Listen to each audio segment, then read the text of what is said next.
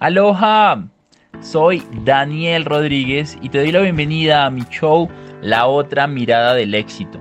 Mi objetivo es mostrarte eso que nadie nos enseña del éxito. Llevo más de 5 años como estudiante de las mentes más brillantes del mundo, entendiendo lo que realmente es y lo que realmente no es importante.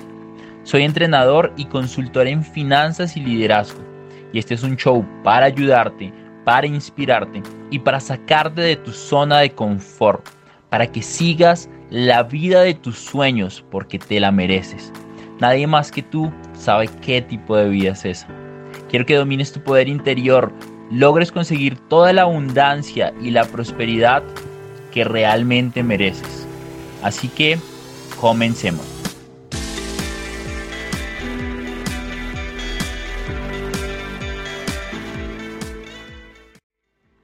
Varias encuestas que he realizado me confirman, me confirman que uno de los problemas financieros más grandes que tenemos son las deudas.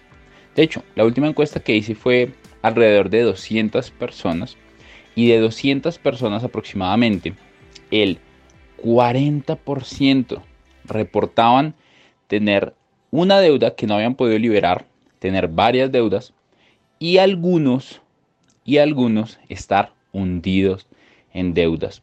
Hoy, para mí es de vital importancia hablar de algunos principios, de cinco principios, para ayudarte a liberarte de deudas. Quiero darte la bienvenida al episodio número 28, cinco principios para liberarte de deudas. Comencemos. ¿A quién de ustedes les gustaría no tener más deudas? Piensen de su familia o de sus amigos quién necesita organizar sus deudas, quién necesita empezar a salir de eso, ya ponerle un par y un stop y no más. Preparé acá cinco principios, cinco principios para salir y para manejar tus deudas. Cinco principios para salir y para manejar tus deudas. Esto es como un consolidado de mi programa Detox Financiero del módulo de deudas que son casi dos horas y media de, todas las estrategias, pero cogí las cinco mejores para manejar y para salir de las deudas. ¿Qué vamos a aprender? Uno, por qué la gente normalmente se endeuda. Dos, cómo organizarte para pagar tus deudas. Tres, qué pasa cuando termine de pagar mis deudas. Cuatro, voy a hablar de cuatro principios para pedir un crédito. Y cinco, recomendaciones para usar tu tarjeta de crédito recomendaciones para usar tu tarjeta de crédito. Para los que no me conocen, mucho gusto, mi nombre es Daniel Rodríguez, soy entrenador, soy consultor y le ayudo a la gente a organizar sus finanzas de una forma muy sencilla para que puedan tener más tranquilidad, puedan dormir con la almohada tranquilamente y al otro día se levanten como nuevos. Un gustazo, los felicito por estar acá. Yo te aseguro que tu vida financieramente puede ser mejor. No va a ser la mejor tal vez porque son muchas cosas, muchas horas de entrenamiento, pero te aseguro que sí puede mejorar tu vida radicalmente. Primer principio, ¿por qué la gente se endeuda? Piensen, ¿por qué se han endeudado ustedes antes? ¿Qué es lo que los ha mantenido endeudándose constantemente? ¿Qué, es lo que los ha mantenido saliendo de una deuda y metiéndose a otra deuda? ¿Qué es lo que los ha mantenido ahí? Quiero que piensen por un momento esto tú te endeudas porque cuando tú eras pequeño veías que tus papás se endeudaban. Tú te endeudas porque veías que un tío viajaba un montón y pagaba siempre con su tarjeta de crédito. Las deudas son el fruto, las deudas son el resultado de un comportamiento, de un hábito de consumo, de tu parte emocional, de tú cómo te relacionas con el dinero. Las deudas son el resultado de cómo tú piensas del dinero. Las deudas son la, la consecuencia de cómo te programaron para el dinero. Las deudas son las consecuencias de los incidentes concretos que tú viviste respecto al dinero. Las deudas son el resultado de cómo tú piensas acerca del dinero. Las deudas no son la raíz. O sea, tú no tienes deudas porque tú siempre has pensado en deudas. No, tú tienes deudas porque te falta amor propio. Entonces te endeudas para compensar la falta de amor propio comes en exceso porque te falta autoestima, te falta seguridad y confianza. ¿Y con qué pagas la comida en exceso? pues con dinero, con dinero. Entonces cuando empiezas a gastar de más, pues empiezas a caer en problemas financieros. Ahora, vámonos un poco más allá, vámonos un poco más allá. Nosotros nos endeudamos porque el dinero se acaba, porque el dinero se acaba. ¿Eso qué quiere decir? Que si tú ganas mensualmente mil dólares, tú te empiezas a endeudar cuando los gastos son mayores que los ingresos. Por mala administración financiera, porque pagas todo con tarjeta de crédito y no pagas a una sola cuota, o porque te das premios que realmente no te mereces. Entonces, quiero que entiendan esto, porque a partir de entender cómo es que te endeudas, cuando salgas de deudas no te vas a volver a meter ahí, porque ese es el problema más grave. Que muchos dicen, ay, logré salir de deudas, pero como no cambiaste las raíces, te vuelves a endeudar, te vuelves a endeudar. Entonces vean esto, vean esto, vean esto.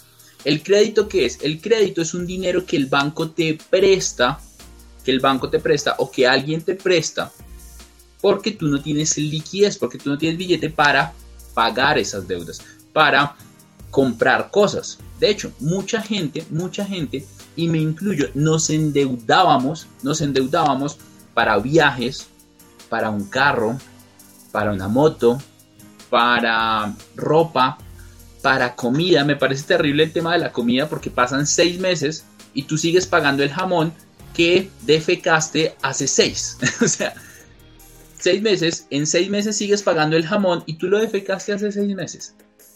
Me, hago entender por qué las deudas son tan graves. Pero primero hay que entender por qué te endeudas. ¿Por qué te endeudas? Y saben, hay una razón bien importante de por qué nos endeudamos y ni siquiera es solamente las creencias, sino es nuestra relación emocional con nosotros como persona, nuestra autoestima, nuestro amor propio y nuestra confianza personal. Debo identificar la emoción que yo tengo cuando, cuando más gasto en exceso. ¿Cuál es la emoción que yo tengo cuando más gasto en exceso? Sabes, mucha gente a veces está feliz pero piensa racionalmente, pero cuando está enojada, no. Mucha gente se enoja y es racional, no gasta en exceso cuando está enojada, pero cuando está muy triste y está muy feliz, sí. Entonces el primer hack acá es Identifica la emoción que tú tienes cuando gastas dinero de más. Cuando gastas dinero de más. Y mira esto tan chévere. Mira esto. ¿Cuál es la raíz emocional de tus hábitos de compra? Ah, eso es lo que hay que identificar. En algunos gusticos. Pero Dani, ¿no sería darse un gustico en eso? Yo ahorita voy a hablar un poco del tema de los gusticos. El tema es que los gusticos a veces no son uno, ni dos, ni tres, ni cinco, ni diez, ni veinte, sino todo el tiempo estamos viviendo en gusticos y al final no nos hemos ganado los gusticos. Ya ahorita voy a hablar de la tarjeta de crédito y hablo de los gusticos. Vean, se gastan todo lo que tienen en... Hay dos posturas. Primera postura, en sí mismos, en sí mismos, en mí. Segunda postura, en los demás. Y vean lo que dice de en sí mismos. Puede ser un indicador de la falta de valoración personal. No te valoras o una falta de merecimiento. Entonces, Tú estás constantemente dándote gusticos porque tú te sientes inmerecedor de las cosas. Por ejemplo, entonces me voy a un restaurante costoso y trato de ir muchas veces porque me falta valorarme personalmente y creo que no me merezco eso, entonces lo compenso con el dinero, incluso hasta me endeudo. Primer punto. Segundo punto, en los demás. Falta de valoración o distorsión de las cosas buenas o malas. ¿Qué quiere decir esto? Que muchas veces que gastamos en los demás, y les puedo decir que esa me tocaba a mí, con mis amigos constantemente, constantemente, yo los invitaba de viaje, a comidas, eh, les gastaba diferentes cosas, incluso llegué a comprarle a un amigo hasta ropa. ¿Y por qué? Porque yo necesitaba compensar esa falta de autoestima personal y estar solo y aceptar mi soledad que yo tenga que invitar a alguien a hacer, hacer compras y a veces tenga que darle algo. O sea, imagínate todo como va empezando a compensar y empieza a ser una bolita de nieve cada vez más grande. Cada vez más grande, cada vez más grande. Ese es el primer punto. Vamos con el siguiente punto. El primer punto es por qué la gente entra en las deudas. Primero, eh, tema emocional. Segundo, las deudas son consecuencia de lo que estaba debajo, de las raíces, de cómo yo pienso, de mis creencias, de mi falta de amor propio, de mi parte emocional. Entonces necesito identificar por qué me endeudo. Y cuando, me, cuando lo identificas, puedes hacer un cambio. Puedes hacer un cambio. Segundo punto, cómo organizarte para salir de deudas. Este punto es súper lindo. Este punto es súper lindo. Primero, primero, quiero que hagas un listado de todas las deudas que tienes. Y hay dos tipos de deudas. Deuda número uno, deudas legales. Las deudas legales son con el banco. Deuda número dos, deudas morales. Deudas morales y deudas legales.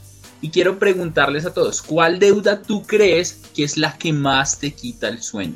¿La deuda legal o la deuda moral? Entonces quiero que hagas una lista de todas las deudas legales, de todas las deudas morales. Y adivina cuál quiero que pagues primero. La deuda moral. La deuda de tus amigos. ¿Y cómo lo vas a hacer? Te voy a dar un hack acá porque tenemos que avanzar con el punto 3. Primero tienes que identificar al enemigo y lo identificas haciendo las listas.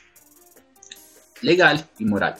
Y lo que vas a hacer es poner el monto total de la deuda, de las legales, de las morales y pon el monto de la cuota que estés pagando a la mensual, a la, a la, a la del banco y si estás pagando alguna moral por cuotas, también anótala. Anota si estás pagando cuotas. Si por ejemplo tienes deudas que no estás pagando, no está mal, no, no pasa nada. Simplemente anótalas todas. Ponlas en un papel. ¿Por qué tienes que hacer esto? Porque tienes que identificar al enemigo. Tienes que saber dónde estás parado. En el libro, en este libro, que de hecho estoy grabando en audiolibro en, en mi canal en YouTube, ya estamos en el capítulo 2 para que lo escuchen, se llama El hombre más rico de Babilonia. Hay una técnica que me encanta que nombra ahí. ¿Y qué vas a hacer? Supongamos que le debes mil dólares, puede utilizar acá alguien, a Carlos. Le debes mil dólares a Carlos Veraguiler. Yo le debo mil dólares a Carlos, somos amigos, somos parceros de hace mucho tiempo y mis ingresos no me alcanzan para pagar la deuda. Entonces lo que yo voy a hacer es primero quiero que pongas la cara. Quiero que digas, aquí estoy y mi intención es pagar. ¿Por qué? Porque a veces el solo hecho de no presentarte ante la otra persona es lo que hace que quedemos mal con la otra persona y sigue siendo una carga. Entonces, preséntate ante la otra persona, llámale y dile, aquí estoy, quiero pagarte. Lo más probable es que te va a decir, pues págame. y tú le vas a decir, la verdad es que mis ingresos están en este momento muy complicados, tengo estas otras deudas y no te puedo pagar en el tiempo que te lo prometí. Entonces, lo que yo quiero hacer es pactar que si cada vez que me lleguen 5 o 10 dólares, te los puedo girar a tu cuenta bancaria. Obviamente, como son mil dólares, pues es muy poquito. 5 dólares es el 5% de la deuda. Y todavía es que va a pagarle el mes pasado. Entonces, lo que tú vas a hacer ahí, le dices eso y probablemente va a empezar a regañar. No, pero ¿cómo es posible, Daniel? Y Carlos me regaña y Carlos y yo, te quedas ahí un ratico. Y luego de que deja hablar, le dices, ok Carlos, pero si tengo 5 dólares o 10 dólares, te los puedo abonar no me quiero quedar con ese dinero y te los quiero abonar. Mucha gente te va a decir, no, mejor págame completo y tú dile, dile, dile no. ¿Y por qué no? Porque a veces si tenemos el dinero, literalmente nos lo gastamos.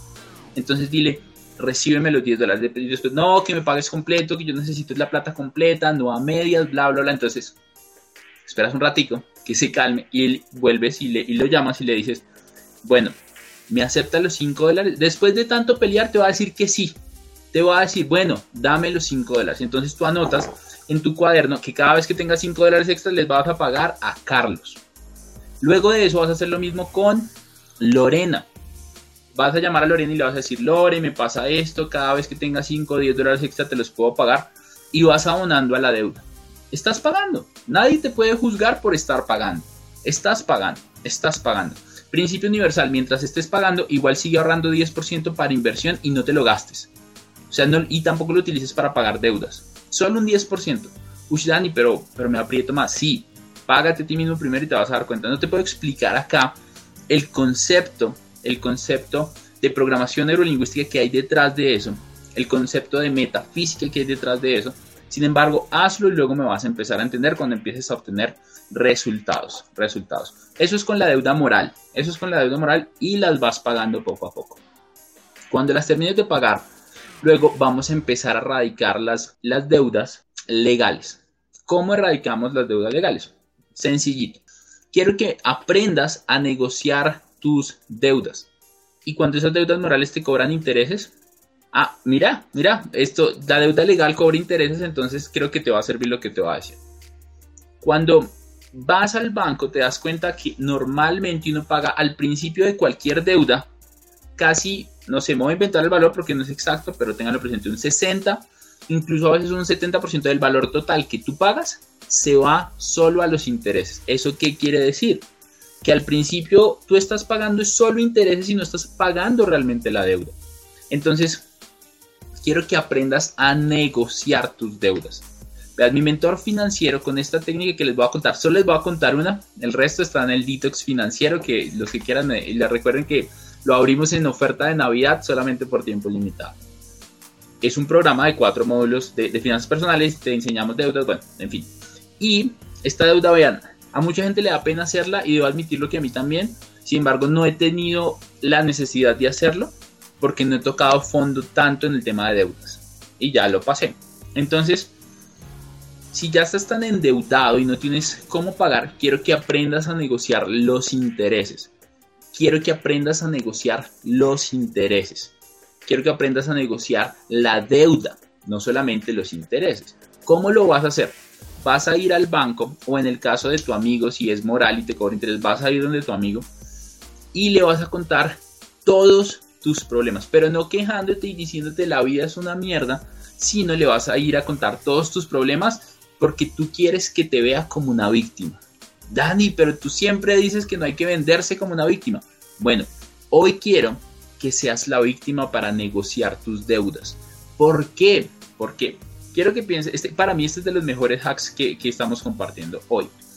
¿Por qué? Porque cuando tú estás hablando con el asesor del banco o con un amigo o con una persona que te conoce, es una persona, es una persona y tiene emociones y también ha tenido problemas y lo que tú quieres es tocar su parte emocional. Lo que tú quieres es realmente que él sienta un poco de tu dolor. Si puedes llorar, llora. Si puedes llorar, llora. Dani, pero, pero me va a sentir muy mal. Por eso estoy diciendo que esto es en el extremo más grave. O sea, estás jodido realmente con deudas. Y vas a llorar y le vas a contar todos tus problemas. Y luego cuando le cuentes todos tus problemas y tú veas que emocionalmente la persona ya está más blandita, esté como una cebollita, ahí tú le dices, ayúdame, ayúdame, condóname la deuda, por favor, ayúdame. Al principio te van a decir obviamente que no, y si es un amigo probablemente tampoco, pero al menos puedes, eh, al menos puedes, porque mi mentor financiero con esto, con esto que le estoy diciendo, se bajó dos deudas. O sea, se le eliminaron dos deudas en el sistema bancario en Colombia. ¿Qué fue lo que hizo él? llorar, contar su historia, llorar, contar su historia, llorar, contar su historia y no aceptaba ningún trato que fuera o que le condolaran la deuda o cuando ya estás muy jodido financieramente, lo que hacen es, ok, solo pague el capital y no le cobramos intereses. ¿Por qué? Porque el, negocio de los bancos es el dinero, el prestar dinero. Y si no tienen dinero para poder prestarlo, pues lo quieren recuperar lo más pronto posible. Vean, a una amiga que debía en un banco que se llama acá en Colombia Colpatria, ella debía 12 millones de pesos que en dólares son unos 3 mil dólares. La deuda real eran de unos mil dólares, pero ya debía 3 mil dólares con todos los intereses porque no la había podido pagar. Hizo esto que yo les estoy compartiendo. Mientras se iba organizando, me llama y me dice, Dani, no sabes lo que acaba de pasar. Me acaban de llamar del banco y me acaban de decir que la deuda de 3 mil dólares, si la pago, era 15 del mes, si la pago antes del 30 del mes, me cobran solo mil dólares. Me acabaron de llamar y fuck, qué bueno, vamos a trabajar para conseguir eso. Y luego lo que ella hizo fue conseguirse ingresos adicionales para poder pagar esa deuda. Se ajustó un poco más el cinturón, bajó un poco más y pudo pagar mil dólares por una deuda de 3 mil. Entonces el sistema bancario te puede ayudar, pero hay que saber negociar deudas. Entonces, el primer consejo que te voy a dar, y para mí el más importante para empezar a librarte de las deudas, es que empieces, si estás muy mal, aprendas a negociar tus deudas. Y el segundo consejo, y con esto nos vamos al punto número 3, y el segundo consejo es que mejores tu liquidez. ¿Qué quiere decir mejorar tu liquidez? Vas a buscar pagar 5, 10, 15, 20 dólares extra y lo vas a abonar a la deuda. Pero vean lo, importante de esto. Cuando tú abonas a la deuda, el banco te pregunta, te da dos opciones. ¿Quieres bajar tiempo? O sea, que la deuda, si es 10 meses, pues la pagues en 9 meses, si de pronto abonaste todo un mes o un poquito menos. O te dicen bajar tiempo o bajar cuota. O sea, si son 10 meses, siguen los mismos 10 meses, pero pagas menos cuota. La mejor en la que pagas menos intereses es si bajas tiempo. Y en la que pagas más intereses es si bajas el valor total de la cuota. O sea, si la cuota mensual son 100 dólares y tú dices bajar cuota, te la bajan a 95, te la bajan a 90. Ahora, ¿cuál pensarías que yo te voy a recomendar en este momento? Mucha gente dice, no, pues la de tiempo. Y aquí es donde yo no concuerdo con muchos de los coaches financieros que recomiendan vete a pagar y ve a bajar tiempo. La razón por la cual tú te tienes que endeudar es porque no tienes capacidad de pago. Y la razón por la cual tú no tienes capacidad de pago es porque tienes muchas deudas, es porque tienes muchas responsabilidades financieras. Entonces, lo que yo te recomiendo es que bajes cuota. Dani, pero voy a pagar más intereses. Claro, claro que sí. Pero, pero, vas a tener menos responsabilidades, o sea que vas a tener más liquidez, o sea que te va a sobrar más dinero. Y mientras te organizas, amplías el dinero que te sobra y puedes abonar más.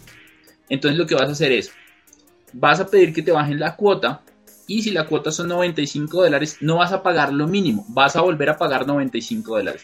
Si luego vuelves a abonar a capital y te dicen bajas más la cuota y la cuota ahora queda de 95 a 85, lo que tú vas a decir es que te sigan bajando la cuota, pero vas a seguir pagando 95. O sea, no importa cuánto te bajen la cuota, tú sigues pagando el excedente que sobra ahí, porque así vas a seguir haciéndolo más rápido. Entonces lo que estás haciendo es combinando las dos, el tiempo y combinando la cuota, que te bajen la cuota. Eso te va a ayudar un montón a mejorar financieramente tu score crediticio. Tu score crediticio. Esos dos consejos son los que te voy a dar por ahora.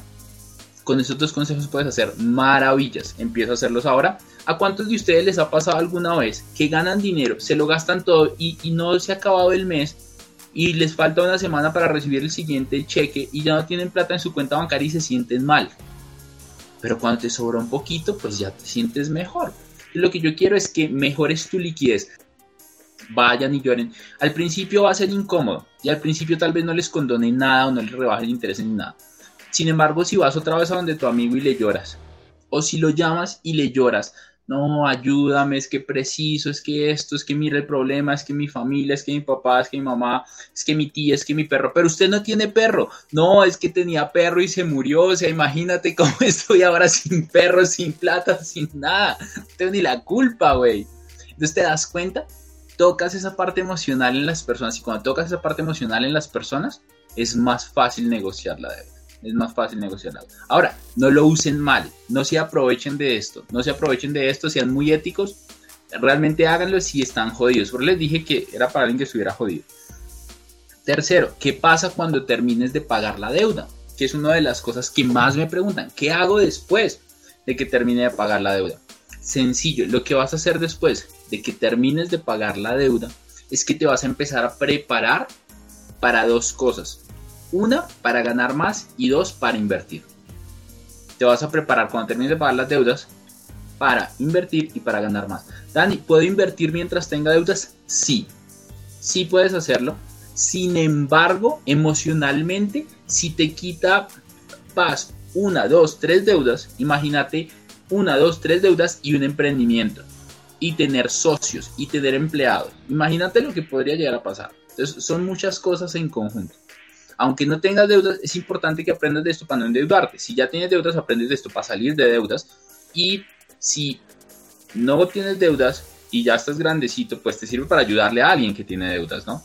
Porque lo que quieres es empezar a mostrarte a ti mismo que tienes autocontrol financiero. Lo que quieres es mostrarte a ti mismo que el dinero no te controla, que tú controlas el dinero. El dinero no es tu amo, tú eres el amo del dinero y el dinero puede ser tu esclavo si tú aprendes a administrarlo. Muchos es increíble, muchos pasa el año y no tenemos mil dólares ahorrados, ni 100 dólares ahorrados. Les puedo decir que ese era yo, ese era yo. Hoy les puedo decir que tengo muchos más de mil dólares ahorrados, mucho más de mil dólares ahorrados. Por muchas razones, por muchas razones. Y les digo esto con la tranquilidad de decirles si se puede. Cuando empieces a ahorrar ese 10%, lo que vas a hacer es mínimo vas a tener un año de ahorro de ese 10%. Eso te va a dar eso te va a dar, si tú ganas mensualmente mil dólares, eso te va a dar 1.200 dólares al final del año. Con 1.200 dólares vas a empezar a invertir. ¿Ves? Prepararte para invertir y el segundo punto, ganar más. El segundo punto, ganar más. ¿Y qué es lo que vas a hacer? Vas a buscar un negocio para invertir. Primer, tres tipos de inversión, los recuerdo rápidamente y ustedes ya me conocen que he hablado de eso. Primer tipo de inversión, inversión personal. Tienes que expandir tus habilidades, tienes que expandir tu conciencia, tienes que expandir tu capacidad de ganar dinero, mantener ese dinero y multiplicarlo. Y si no inviertes en ti, entonces de esos 1.200 dólares yo invertiría por lo menos un 20 o un 30%. Puede ser en cursos, puede ser en libros, puede ser en mentorías personalizadas con personas que tú admires financieramente o en negocios para que te expandan la mente. Y el resto, un negocio sencillo es comprar camisetas tipo polo y revenderlas. ¿Y, cuál es el negocio? Compra barato, vende caro. Sencillito. Compra masa para hacer muffins y véndelos. Calcula cuánto te cuesta hacerlos y los vendes. Una de mis estudiantes del bootcamp hace, está empezando a hacer mermeladas en Los Ángeles y está empezando a venderlas a domicilio. Cool, las, las pasa por Rapid, por, por Uber Eats, las envía y desde tu casa puedes generar esos ingresos. Tercer punto, y este es el más importante, te das cuenta, deudas, cómo, cómo, cómo liberarte de ellas y cómo manejarlas. Pues aquí te estoy empezando a decir para que empieces a crecer tu patrimonio y puedas salir más rápido de ellas. Porque pronto quedaste con una, que puede ser tu hipoteca, quedaste con una, que puede ser el carro. Pero ya te sientes tranquilo financieramente para hacer lo que yo te estoy diciendo. Y cuando te estoy diciendo eso, la reinversión, que, o sea, el dinero que generes lo vas a reinvertir y vas a seguir ahorrando para que la reinversión luego sea mucho más grande y puedas crecer mucho más rápido. Es un proceso, es un proceso de bola de nieve, de bola de nieve. La bola de nieve sirve para salir de deudas y la bola de nieve sirve para ganar mucho más dinero. Ese es el punto número 3. Cuarto, ahora, como ya aprendiste a ahorrar un porcentaje y ya estás empezando a invertir y estás reinvirtiendo ese porcentaje que estás generando de utilidad, ahora te voy a dar unos consejos para que el banco te preste dinero para expandir eso. Yo porque amo los bienes raíces. ¿Por qué amo los bienes raíces? Porque los bienes raíces es el único bien para el cual el banco te presta dinero sin tanto rollo. Si el bien cuesta 100 mil dólares, el banco te presta al menos el 70%. Incluso algunas veces el 80%. El 80%. ¿Eso qué quiere decir? Que tú con 20% compras un activo que cuesta 5 veces más. Si el activo, si una casa cuesta 100 mil dólares y tú tienes 20 mil o 30 mil, con 30 mil dólares controlas un activo de 100 mil dólares. Esto, esto no está así tan sencillo como lo pinto en este momento. Hay que tener muchos detalles, hay que conocer el mercado, hay que conocer las propiedades, hay que conocer las rentas, hay que tener clara la estrategia de entrada, hay que tener clara la estrategia de salida. Entonces te voy a dar unos consejos para que el banco te preste más dinero. Pero ¿por qué me gustan las bienes raíces? Porque con 20 mil dólares te compras una, una propiedad de 3, 4 veces más su valor. Y el banco te presta ese dinero. El banco te presta ese dinero. Entonces si tú haces eso, pues trabajas con el dinero del banco. Creces con el dinero del banco. Y en 5 años, 10 años, si te organizas financieramente, como les enseñamos a los estudiantes del Mastermind, pues tú pagas la cuota, tú pagas la deuda de 15 años en 8 años la misma cuota o incluso menos y en 5 años, en 8 años, tu inversión de 30, 40 mil dólares, iba a decir el valor en pesos colombianos, de 20 mil dólares, en 5 años ya no es 20 mil, es 100 mil. Es 100 mil. Multiplicaste tu capital por 5. ¿Me siguen con lo que les estoy diciendo? Son muchos detalles, son muchos detalles. Entonces les voy a dar cuatro reglas o cuatro requisitos para que tú puedas apalancarte con el banco. Segundo tipo de inversión, inversión en tus relaciones. El sábado me reuní con un muy buen amigo que es inversionista en bienes raíces, comimos pizza y hablamos de negocios, hablamos de emprendimiento. Ese tipo de cosas te expanden la mente y te abren a más oportunidades. Y tercero, inversión en activos. Primero invierte en ti, luego invierte en tus relaciones y luego en activos. Ahora, ¿las puedes hacer al tiempo? Sí. Pero el orden es este. Porque esto te va a ayudar a ser mucho más sagaz en negocios. Esto te va a abrir mejores oportunidades porque la gente te da oportunidades y esto te va a dar más dinero. Si estás reportado, ningún banco te va a prestar. Entonces lo que tienes que hacer es organizarte financieramente para que otra persona te pueda prestar, porque el banco es una herramienta de préstamo, pero hay prestamistas, hay cajas de compensación, hay fundaciones, hay cooperativas. De hecho, a cada rato yo he visto promociones en la calle en Colombia que dicen que te prestan dinero si estás reportado. Ahora, si estás reportado, quiere decir que hay algo que no has hecho bien, ¿no? Pero entonces, primero deudas. para invertir hay que empezar a pagar las deudas primero. Lo puedes hacer al tiempo todo, pero hay que ser muy, muy, muy, muy eh, juicioso. Les voy a dar un dato. Más del 50% de los créditos que se piden se niegan. De 100 créditos que se, de, de 100 créditos que se piden, 50 se rechazan. De 100 créditos que se piden, 50 tuki tuki lulu se rechazan. ¿Por qué, Dani?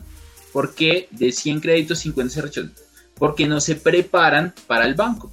Uno de mis mentores financieros, que de hecho en, el Mastermind lo tuvimos, y de hecho creo también hay una entrevista con el Juberley Londoño para que la vean ahí en mi IGTV, tiene una frase que a mí me encanta y es, ponte bonito para el banco. El banco es tu socio si tú sabes administrarle el dinero del banco. Entonces les voy a mostrar cuatro razones o cuatro formas de las cuales ustedes deberían empezar desde ya para que el banco les pueda prestar dinero. Primera forma, tienes que demostrar ingresos. Saben, aquí hay un error que muchas veces cometemos y más los que somos independientes, los que no tenemos un empleo. Porque el banco, para garantizar que tú le puedes pagar, necesita ver, necesita ver que tú necesita ver que tú tienes ingresos de forma recurrente, de forma recurrente. Ahora, por eso los empleados son tan buenos clientes de los bancos. Sabes, los independientes nos ven con otros ojos. Entonces, ¿qué tiene que hacer un independiente? Pues mover su dinero al sistema bancario. Mucha gente lo dice que no, que es que los bancos son unos ladrones. Si tú aprendes, los bancos pueden ser tu socio. Si tú aprendes, los bancos pueden ayudarte a crecer. Y los bancos no pueden prestarte dinero si no saben cuánto dinero tú podrías pagar. Entonces lo primero que tienes que hacer es demuestra ingresos. De hecho, hay personas que viven en el campo en Colombia que manejan mucho efectivo y les va súper bien. Vienen a las ciudades y quieren pedir un crédito para empezar a emprender o alguna cosa, pero nunca han tenido vida crediticia, nunca están registrados en el banco, ni siquiera existen en el sistema bancario. Entonces el banco no puede garantizar que tú le puedas pagar. Entonces primero demuestra ingresos. Entonces, ¿cómo, ¿qué es lo que te pide el banco cuando tú vas a pedir un crédito? ¿Cuál es tu actividad? ¿Cuál es tu actividad? Y cuando tú le demuestras cuál es tu actividad al banco, el banco te dice después de eso cuáles son tus ingresos. Y a partir de tus ingresos, pues ya define, define eso. Ese es el primer punto, demuestra ingresos. Segundo punto, ¿cuál es tu historial crediticio? Saben, muchas personas, me incluyo, les tenemos pavor a las tarjetas de crédito. Hoy con el COVID, pues, pucha, casi que es imposible no tener una tarjeta de crédito para hacer cosas digitales. Y la tarjeta de crédito es un muy buen elemento. Ahora, muchos no saben cómo usar una tarjeta de crédito. Ahí está realmente el problema. ¿Se acuerdan? ¿Por qué me endeudo? ¿Ves hasta dónde estamos llegando? Pero ¿por qué empezamos? ¿Por qué me endeudo? Porque si tienes una tarjeta de crédito no quiero que despilfarres el billete. ¿Cómo creo historial crediticio? Porque es que el no tener historial crediticio es una de las razones por las cuales no te presta el banco, porque el banco no sabe cuál es tu forma de pago. El banco no sabe qué tan comprometido eres para poder pagarle si te llega a prestar. Entonces te pueden dar una tarjeta de crédito muy fácil, pero si quieres ya un crédito más grande, pues de pronto te pueden poner más problema. Entonces, ¿qué puedes hacer para empezar? Empieza con una tarjeta de crédito, con un cupo no tan grande, para que no te devuelvas loco. Bueno, ahorita les voy a dar consejos de la tarjeta de crédito, pero empiecen con una tarjeta de crédito y paguen cosas que ya tienen el efectivo para pagarlo y cosas que ustedes saben que tienen sí o sí que pagar mensualmente. Los servicios, el internet, gasolina del carro, el mercado, pero que tú ya tienes la plata para pagar. Ahorita igual hablamos del tema de las tarjetas de crédito. Ese es el paso número dos. Punto número uno, demostrar ingresos. Punto número dos, historial crediticio. Tienes que demostrar historial crediticio. Punto número 4. Capacidad de endeudamiento. El banco te va a medir por tu capacidad de endeudamiento. ¿Eso qué quiere decir? El banco mira hasta cuánto tú le puedes pagar. Si tú ganas mil dólares, el banco dice, si tú ganas mil dólares, el banco lo que dice es, Dani podría, de mil dólares, Dani se gasta el 50% mínimo para vivir. O sea, el banco ya de entrada, ¡pum!, mocha el 50% de lo que yo me gano. Porque el banco dice, pues Dani necesita moverse, este man se nota que le gusta la buena vida, este man tiene que hacer viajes, ropita, entonces ya, el 50% mochado, te lo quitan. Y luego el banco dice, y 20% para gastos extra. Entonces, ¿eso qué quiere decir? Que de los mil dólares, el banco lo que te dice es, yo te puedo prestar para que tú máximo mensualmente me pagues el 30% de tus ingresos. Me explico. Si yo gano mil dólares, el banco me va a prestar hasta un máximo de una cuota mensual de 300 dólares, o sea, del 30%. O sea, de tus ingresos, el banco dice, tú me puedes pagar máximo el 30% porque si no te quedas sin plata. O sea, 300 dólares. Y vean aquí a lo que pasa. Vean aquí a lo que pasa. Si tú tienes una deuda y mensualmente pagas 100 dólares de esa deuda, tu capacidad de endeudamiento de 300 dólares baja a 200 porque tú ya tienes 100. ¿Qué tal ese hack? Entonces, ¿qué tienes que hacer? Puedes hacer dos cosas. Eliminar esta deuda lo más pronto posible. Si se dan cuenta, por eso empezamos cómo eliminar las deudas para llegar hasta acá, cómo aprovechar las deudas para empezar a invertir. O al menos cómo, cómo tener un crédito. Entonces, tu capacidad de endeudamiento baja porque tú ya tienes una responsabilidad financiera y el banco lo puede mirar por las centrales de riesgo. Es normal que hagan eso, es normal que hagan eso. Entonces tienes que mejorar tu capacidad de endeudamiento, tu liquidez, cuánto tú le puedes pagar. Tienes que demostrar ingresos que ya lo vimos antes. El número 4 y es el último es un mal historial crediticio. Mal historial crediticio, pues, que embarrada, hermano. Pero hay muchas formas de hacerlo. El banco no es la única forma de hacerlo. El banco no es la única forma de hacerlo. Esas son las cuatro, se las repito otra vez. Primero, demuestra ingresos, cuál es tu actividad económica. Segundo, historial crediticio. Tercero, cuál es tu capacidad de endeudamiento. Y cuarto, el mal historial crediticio. Y ahora les voy a dar tres, tres consejitos acá chiquitos para mejorar tu historial crediticio fácilmente. Uno, si tienes deudas con tu tarjeta de crédito, paga antes de la fecha. El banco lo toma como un buen comportamiento porque dice manejas flujo de caja. Número uno. Número dos, trata de no tener tantas deudas. Ahorita lo vimos. Si tienes una deuda de 100 dólares, pues el banco ya no te puede prestar 300, te presta 200. Entonces, ¿qué puedes hacer? Unificar las deudas, compras de cartera. Y de esta manera lo que tú puedes hacer es mostrar que solamente tienes una deuda y al unificarlas el banco te toma como más responsable financieramente. Si tienes muchas deudas, el banco te toma como irresponsable. De hecho, si tienes muchas deudas, ya eres irresponsable. Sin contar las morales, ¿no? Sin contar las morales. Entonces, no sean irresponsables, por favor. Y tercero, no pagues el pago mínimo. Paga un poquito más. 5 dólares, 10 dólares. Todo eso lo toma como un buen comportamiento. Si están aprendiendo, quiero que le compartan esto a alguien. Por favor. Y el último punto es recomendaciones para usar una tarjeta de crédito. Primer consejo para usar una tarjeta de crédito. Solamente úsala, solamente úsala para comprar cosas que tú ya tienes el dinero. Primer consejo, solamente úsalas para comprar cosas que tú ya tienes el dinero. Si vas a comprar un celular con una tarjeta de crédito, que tengas el dinero efectivo para hacerlo. Además, que es muy buena idea usar la tarjeta de crédito si ya tienes el efectivo porque eso te empieza a hacer historial crediticio, pero págala inmediatamente. ¿Ves? Pago anticipado, ya te empiezan a dar muchísimos más puntos en el banco. O sea, está cool, está cool primero. Segundo, averigua cuál es el interés de tu tarjeta de crédito. Averigua cuál es el interés de tu tarjeta de crédito. ¿Para qué? Para que tú entiendas, para que tú entiendas cuánto dinero te cuesta pedirle prestado al banco. Para que tú entiendas cuánto dinero estás sacando de tu bolsillo. Súper importante. Tercer punto, tercer punto.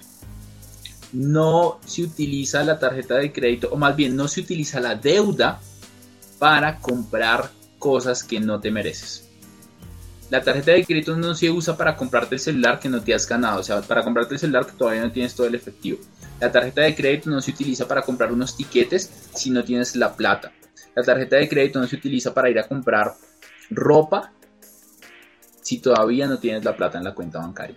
Una deuda no se utiliza para algo que no produzca dinero.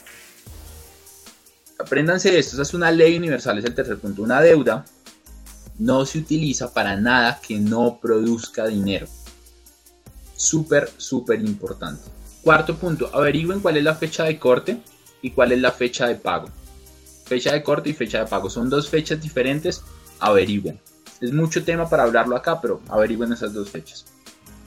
Y por último, y por último, busquen que su tarjeta de crédito les dé millas, busquen que su tarjeta de crédito no tenga cuota de manejo, busca y si ya y si tiene cuota de manejo, lo que puedes hacer es llamar y, preguntarle a los otros bancos para ver si algún banco te quiere comprar esa tarjeta de crédito, esa, como esa cartera y no tiene cuota de manejo. Y llamas al banco en el que estás y te dicen me van a bajar la cuota de interés y me van a bajar eh, la cuota de manejo. Y de pronto te hacen una mejor oferta. Y también busca las que tienen millas o tienen puntos. ¿Para qué? Para ganar por ahí. Ahí puedes ganar plata. De hecho, tengo un amigo que con la tarjeta de Colombia en Colombia da una cosa que se llama da una cosa que se llama puntos Colombia. Y estos puntos Colombia y estos puntos Colombia lo que hacen es que los puedes luego cambiar por mercado. O sea, si ya si usas la tarjeta de crédito para comprar cosas que sí o sí vas a pagar mensualmente, pues no te vas a endeudar te dan puntos y con eso compras mercado, estás ganando plata con eso. Estás ganando plata con eso. Los recuerdo rápidamente, los recuerdo rápidamente. Compra solo cosas que vas a pagar de contado inmediatamente que ya tengas el dinero. Segundo, averigua la cuota, cuál es el porcentaje de interés de tu tarjeta de crédito. Súper, súper importante. Tercero, es averigua cuándo es fecha de corte y fecha de pago. Cuarto, cuarto, averigua el tema de millas, que tengan puntos, que te den beneficios. Quinto, no utilices una deuda para comprar algo que no produzca dinero. No utilices una deuda para, para algo que no, que no te genere dinero. Si tú quieres más información de esto, acabamos de sacar una promoción de oferta única. El programa cuesta 147 dólares. En este momento quedan 97 dólares esta oferta de promoción. Son 3 dólares diarios para que aprendas a administrar tu dinero, finanzas personales, cómo mejorar el tema de las deudas, cómo liberarte de ellas con el método que te enseñamos ahí, cómo prepararte para invertir patrimonio y tiene un regalo de una clase súper chévere. Sería maravilloso que estuvieran en el detox financiero, me gustaría agregarles muchísimo más valor por ahí. Chicos, eso es todo. Espero hayas disfrutado este episodio tanto como yo disfruté grabándolo. Gracias, gracias y gracias por permitirme agregarte valor. Ahora, si este episodio fue de ayuda para ti en algo, quiero que me ayudes a compartirlo con dos personas que tú crees que les pueda servir y así me vas a ayudar a impactar más y más vidas. Si estás en Spotify, me gustaría que te suscribieras. Si estás en Apple Podcast, que le des una reseña de 5 estrellas para seguir creciendo. Y quiero invitarte a que te des una pasada por todas las redes sociales en donde me encuentras como Dani Ro dice. Un abrazo gigante y nos vemos en el próximo episodio de este bonito podcast que se llama La otra mirada del éxito.